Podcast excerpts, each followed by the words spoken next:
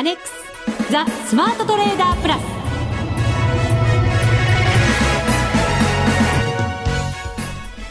こんにちは内田まさです。それではコメンテーターお二方にご登場いただきましょう。国際テクニカルアナリスト福永博之さん。こんにちはよろしくお願いします。そしてマネックス証券福島忠さんです。はいよろしくお願いします。よろしくお願いいたします、えー、まずは大きな災害が起きました被災地の皆様に心からのお見舞いを申し上げます本当にでも大変な災害になってますね、はい、うん、そうですね。あのやはりその週末に起こったっていうことでですねあのなかなかマーケット的にも織り込めなかったっていうのもあるでしょうし、はい、で時間が経つにつれてですねちょっとあの、まあ、外況があの悪化しつつあるというか悪化していると、まあ、その辺がやっぱりちょっとねあの、まあ、皆さんの気持ちもねやっぱり、えー、あのなかなか晴れないというところで、えー、本当に大変なことになってるなというのがもうよくわかりますよね。そうですね、うん、あの原発の動きがやっぱりすごく重多くのしかかってきてるなという感じもするんですよね。いや本当ですね。あのまあ今日はですねあの自衛隊によるあのまあ水の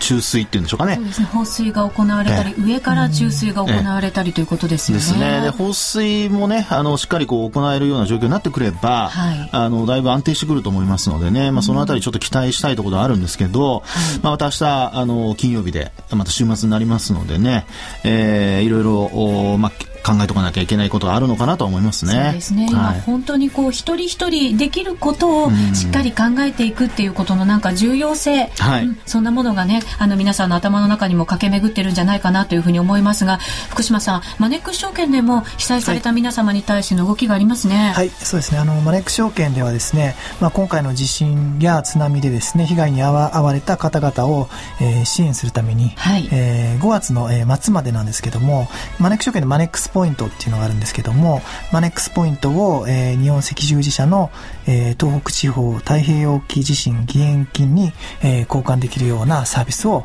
えー、開始させていただきました。はい、このマネックスポイントってこう、はい、取引したりすると溜まっていくポイントですよね。そうですね。えー、もう以前からこのサービスはあったんですけども、今までは Suicaだったりとか、 Suicaの方に ANAのポイントになったりとか、うん、交換することもできてたんですよね。はい。で、まあ、このお客様から、まあ、交換、あの、いただきましたポイント、相当額については、えー、日本赤十字社のマネックス証券口座保有者、えー、融資一同という名義で、はい、えー、まあ、責任を持って送金、うん、えー、させていただきますと。いう内容になっておりますので、あの、ま、あの、マネックス証券に口座をお持ちの方でないともちろん、えー、できないんですけども、はい、えー、まあ、詳細に関してはウェブ、ウェブサイトの方を確認いただければなと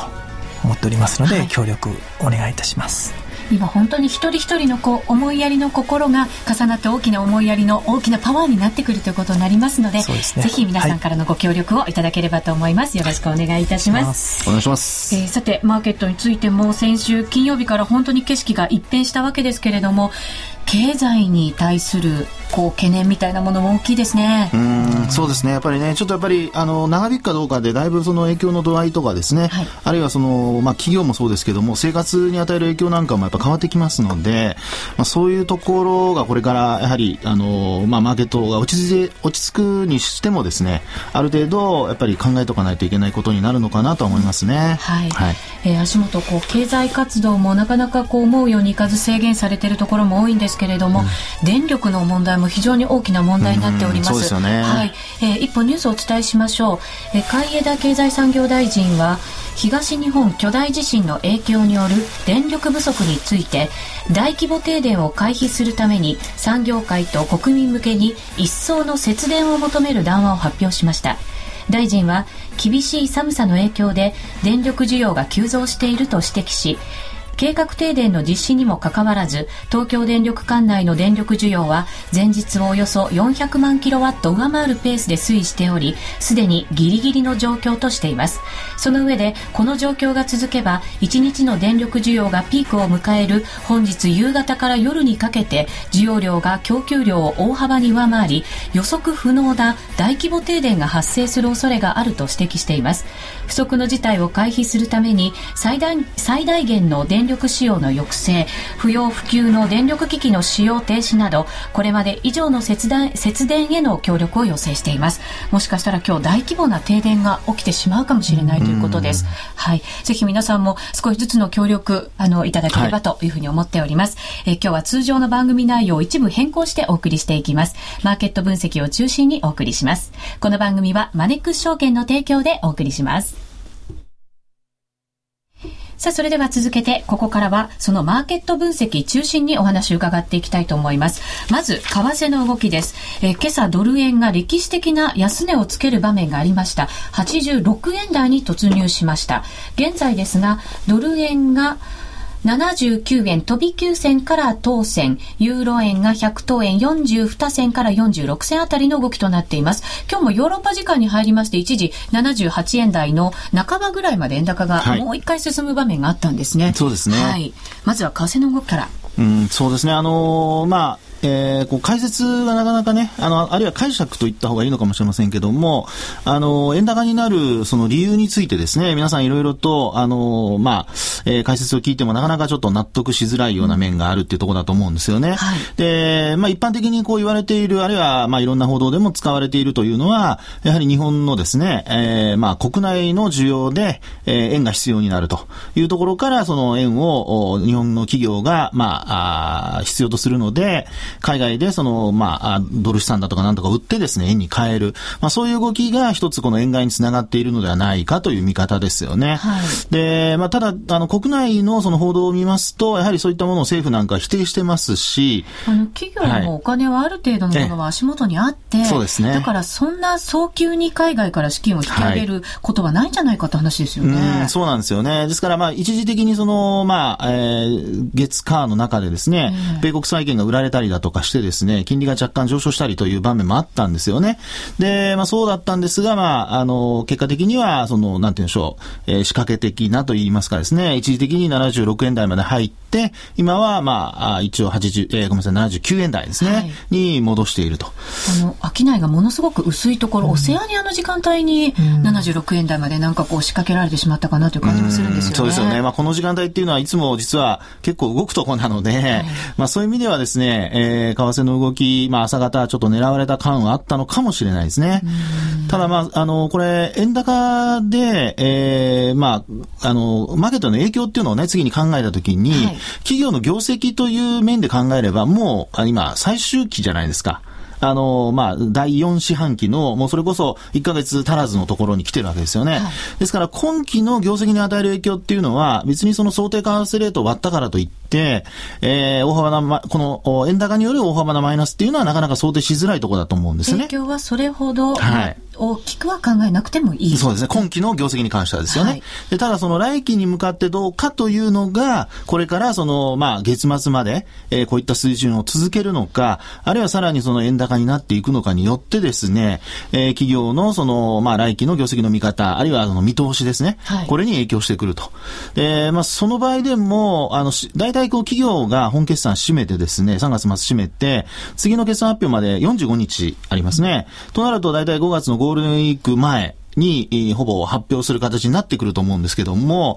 まあ、そこまでもし相当のその円高が続けば、これはそのダメージにはなるかとは思うんですけど、ただ、その企業がその本年、え来期の来年度ですね、業績を想定する中で、仮に一時的に円高になったとしても、それが元に戻したようなところで、えー、想定されるというのであれば、これはもう一時的な円高でですね、業績への影響というのはほとんどなくなると。まあ、それよりも、じゃあ今度、あの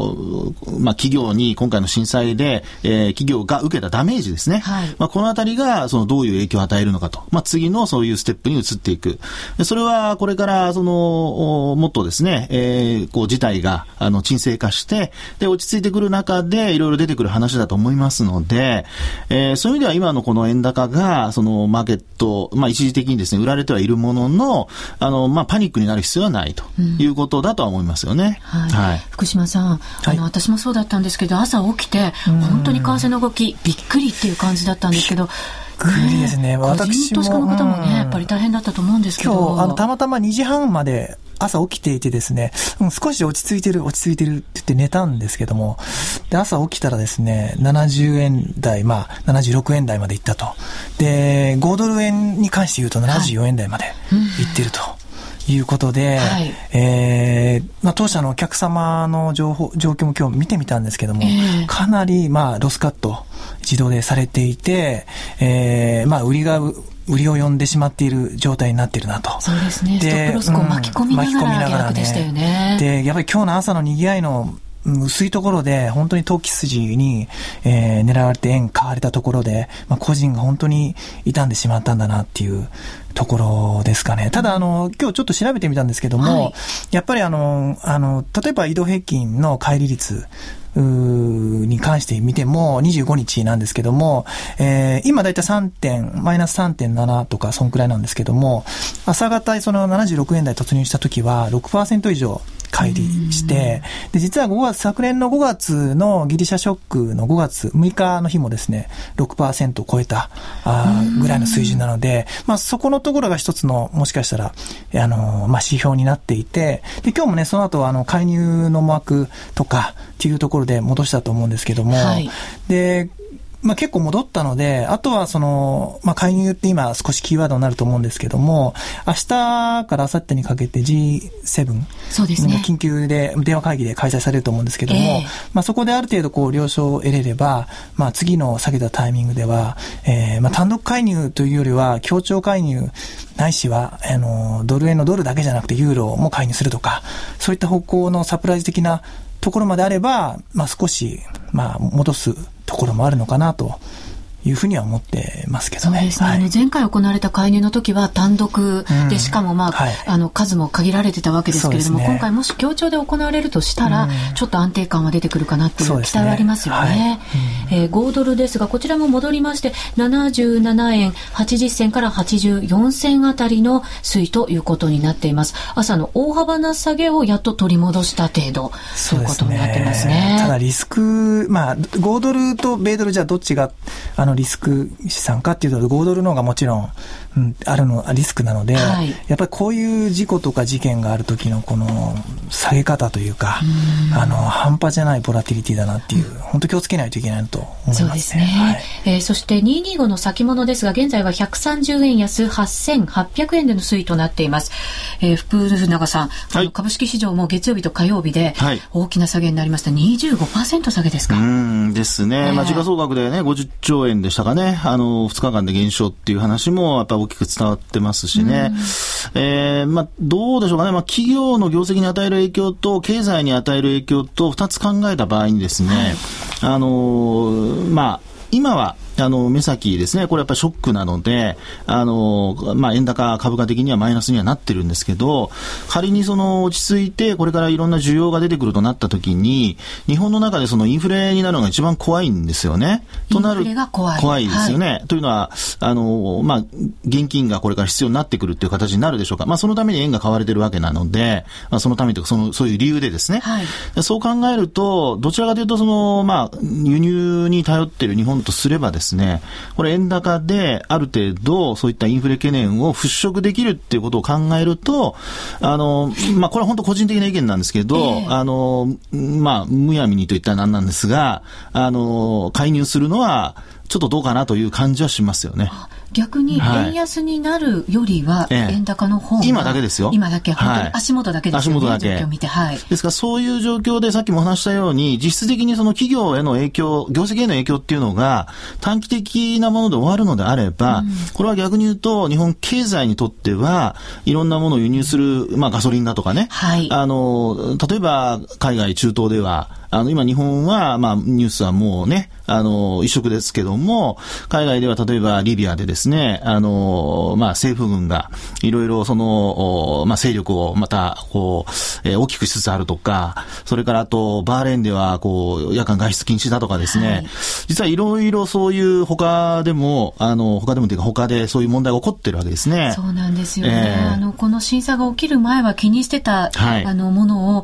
今全然見られなくなってる状況ですかから、そうですね。ただその裏では、あの、どんどんこう、中東情勢も、本当は悪化している状況がある、はい、そうなんですね。で、原油価格などは一時落ちているのは、これやっぱり日本の需要が減るという見方から売られているのと、あと換金で売られているということだと思うんですけども、はい、まあリスク回避でですね、まあそういうふうに考えた場合に、仮にですよ、これからその原油価格が、まあそういった中東リビア問題だとかが、まあ、あまり落ち着かずに高止まりするとなると、これはやはり日本経済にとってはマイナス要因になりますよね。はい、で、これは世界経済にとってもマイナス要因だと思うんですけども、まあそれをですね、今ダメージを受けている日本が克服、克服するためには、一番そのプラスになるものは何かと。これやっぱり輸入に頼っているということを考えると、私は本当一時的であれば、まあ今のその円高っていうのは、そんなにその経済という全体で見たときには、あの、マイナスの影響っていうのは逆に言うと、あの、軽減してくれるんじゃないかと。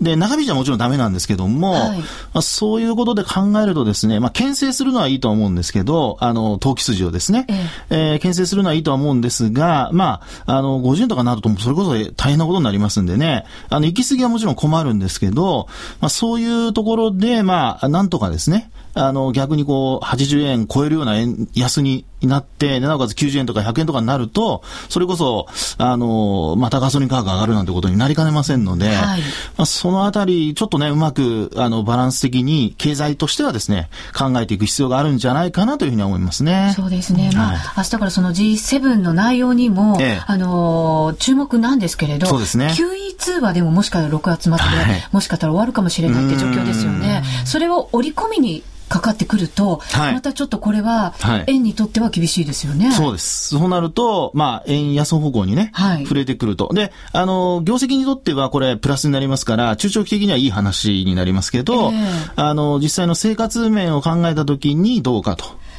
はい。ですので、本当、まあ、こういううまいバランスでですね、あの、何事も乗り切っていくというのは難しいとは思うんですけども、本当そうですね。まあ、そのあたりはやっぱり、私でしたらやっぱりその政府がね、きちんとやっぱコントロールしていくと。経済状態がどうなってるか、で、需要がどうか、で、そこにですね、あの、必要な、その、まあ、輸入品を取り込むにあたって、どれだけの、あの、インフレ率になるのかとか、はい、そういうのをやっぱりすぐに、やっぱり計算してですね、やっぱり持っていかないと、これ、誤るとですね、それこそ変なインフレになってしまうと、えー、とんでもないことになりますんで。そうですよね。はい、そういった意味では、日銀の対応早かったんじゃないですか？あおっしゃる通りですね。うん、あの、緊急の資金供給ね、はい、15でしたかね。うん、えー、15兆円、非常にこう、素早く。まあ、実際にその、政策決定会合も2日間の予定だったものをですね、えー、まあ、その日のうちにそういう政策はだけはもうとにかく出すということでありましたので、まあ、そういう意味では本当に、あの、ドバイショックもそうでしたし、いろんなショックありましたけど、これね、なんとか日銀が 資金供給で、あの、持ちこたえさせてくれてると。ですから今回もですけども、本当に日銀、まあ、なるとき白川さんなんとかいろいろ言われましたけどね、えー、あの、そういう面では、あの、白川さん、本当によくやってくれてるなという感じはしますね。何でもやるぞっていう、なんか姿勢は、世界に向けてこう発してるんじゃないかなというふうに思ったりしますよね。思いますね。はい、逆になかなかこう、そういう思いを前に出せないのが政府ということになるわけですけれど。いや、本当ね、もう、なんか、お、オウム返しじゃないですけど、同じ言葉をね、注視して、注視してという言葉ばかりで、はい、ちょっと残念ですよね。本当そうですね。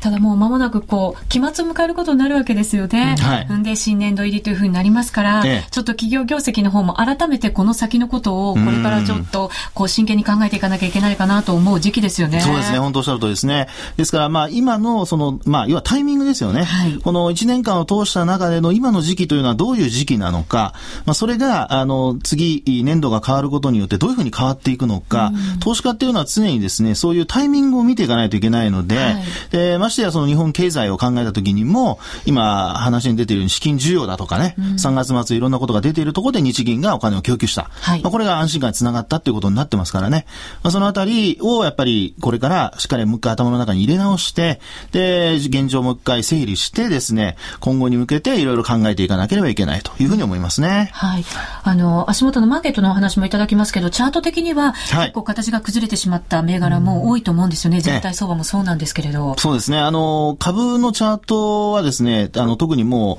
う、えー、瞬間、すごい下髭をつけて終わってるんですね。はい、ですから、目先的には、あの、特にトピックスなんですけど、あの、まあ、昨日の安値を割り込まずに、で、今日、昨日の高値を抜いたんですね、一瞬。あの、今日プラスになりましたから、ね、そうです、そうです。一瞬でしたけど。はい。ですから、日経平均は高値も抜けずに安値を下回ったという状況なんですけど、えー、あの、まあ、トピックスの方は逆にいい形ではあるんですよね。ただ、あの、これからですね、いろいろ、あの、これ、ボラティリティが高い状況が続いてますので、こう安心感だけ持って、ってもう戻すんだというふうに考えてしまうと、ちょっと危険は危険なんですね。で、なおかつ、昨年の4月からの、おまあ、あこう、えー、波を考えますとですね、はい、えー、昨年の4月に1万3000円台つけたところがありますね。あ、ごめんなさい、1万1300円ですね。失礼しました。で、そこから、あの、11月、昨年の11月に下落をして安値をつけたと。はい、日経平均は9月に安値をつけてますけども、その後今年の2月まで上昇したんですよね。うん、で、これっていうのは、まあ、以前からもお話ししてますけども、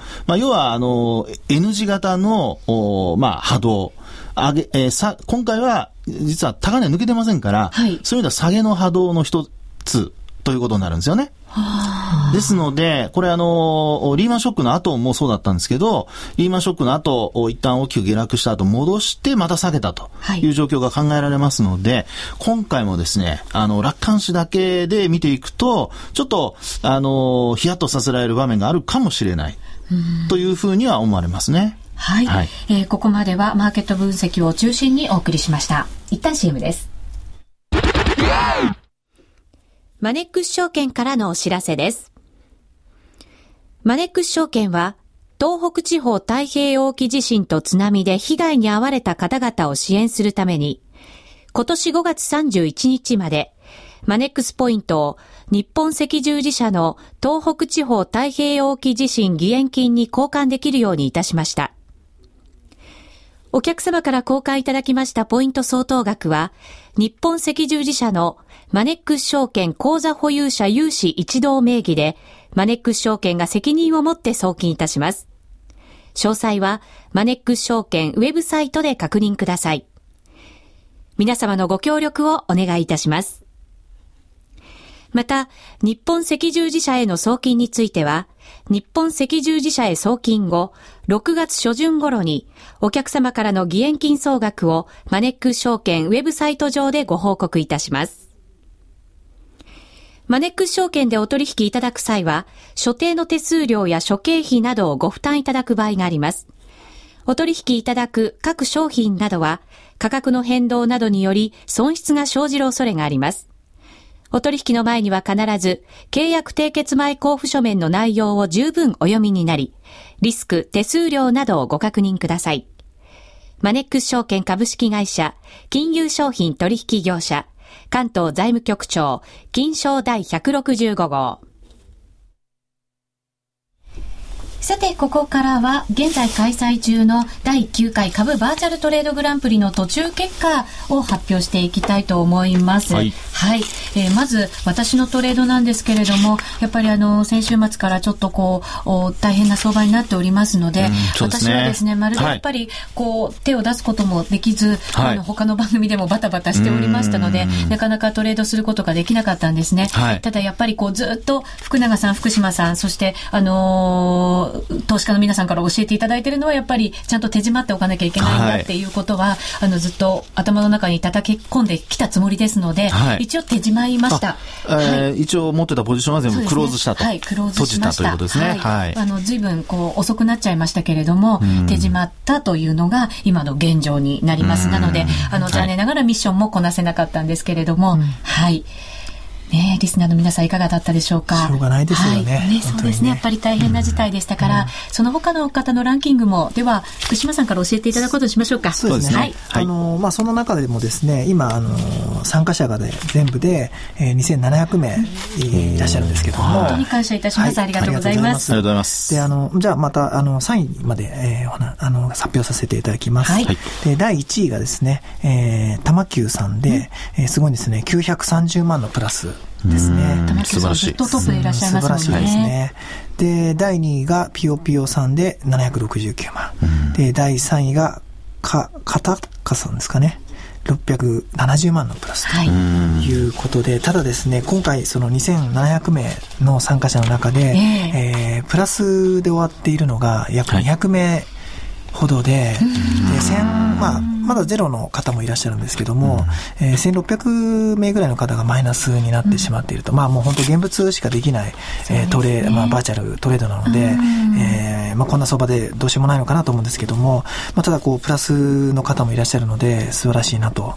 いうふうには思います。すねはい、あとはもう実際にね、はい、トレードされてる方々はやっぱりそっちの方に集中された方も多いと思いますので、そうですね。確かないこう結果かなというふうに思ったりしますね。うんうん早くまたみんなでこうダービー楽しめるようになるといいなと、ね、ね、思いながらいますけれども、はい、はい、えー、先週ですね、えー、この番組の中でも告知させていただきましたあのネットセミナーなんですね、はい、3月24日木曜日に行いますよということでご報告させていただいたんですけれども状況を考えまして少し先に延期させていただいた方がいいんじゃないかなという判断になりました、ね、はい、ぜひ皆さんご理解いただきたいと思います。また4月以降に状況を見ながらできるといいですね、はいあの、4月以降、まあ、またその時の状況もあるんですけども、はい、あの、ぜひ、えー、調整してやっていきたいなと思っておりますので、はい、まあ、今回ちょっとリスナーの皆様申し訳ないんですけども、えー、やりたいなと思います。はい。そうですね。はい、えー、先週この番組の中でも告知しました3月24日木曜日のネットセミナーですが、状況を考えまして延期させていただくことになりました。ご了承ください。また4月以降開催していきたいと思いますので、ご期待ください。以上、みんなで参加、今週のミッションでした。て、そろそろ番組のお別れのお時間が近づいてまいりました。